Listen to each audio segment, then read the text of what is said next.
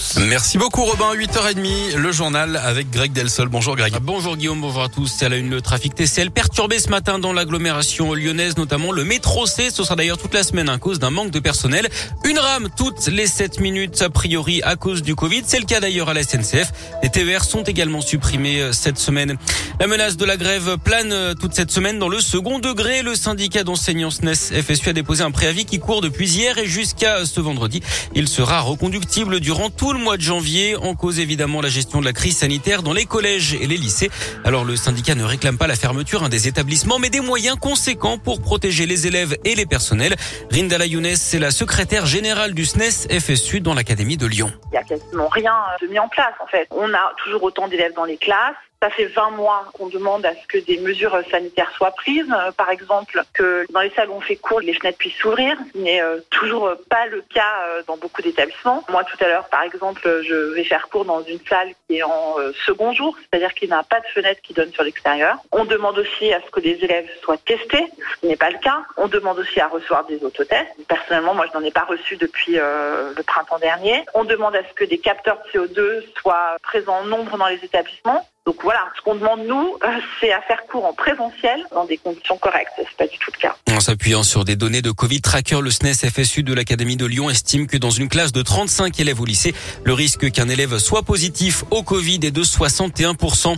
En bref, 460 enfants âgés de 5 à 11 ans vaccinés hier au Palais des Sports de Gerland à Lyon. C'était le premier jour pour les injections pédiatriques. Pas de soucis particuliers à part quelques malaises dus à une peur des piqûres selon le progrès.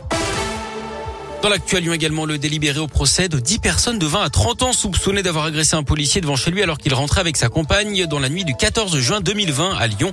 L'agent en poste au commissariat de Caluire avait été frappé à coups de pied et de poing. Il avait eu 45 jours d'ITT et une triple fracture à la cheville. Des peines de deux ans et demi de prison ferme avaient été requises contre 8 des 10 prévenus. L'actu de ce mardi, c'est aussi les commémorations de la catastrophe de Fézin. C'était il y a 66 ans jour pour jour. Un incendie puis des explosions de plusieurs sphères de stockage de propane. 18 personnes, dont 11 pompiers, avaient été tuées, 94 personnes blessées. Une cérémonie a lieu ce matin à 10h15 au cimetière de Loyas, dans le 5e arrondissement, puis à 11h30 à Fézin.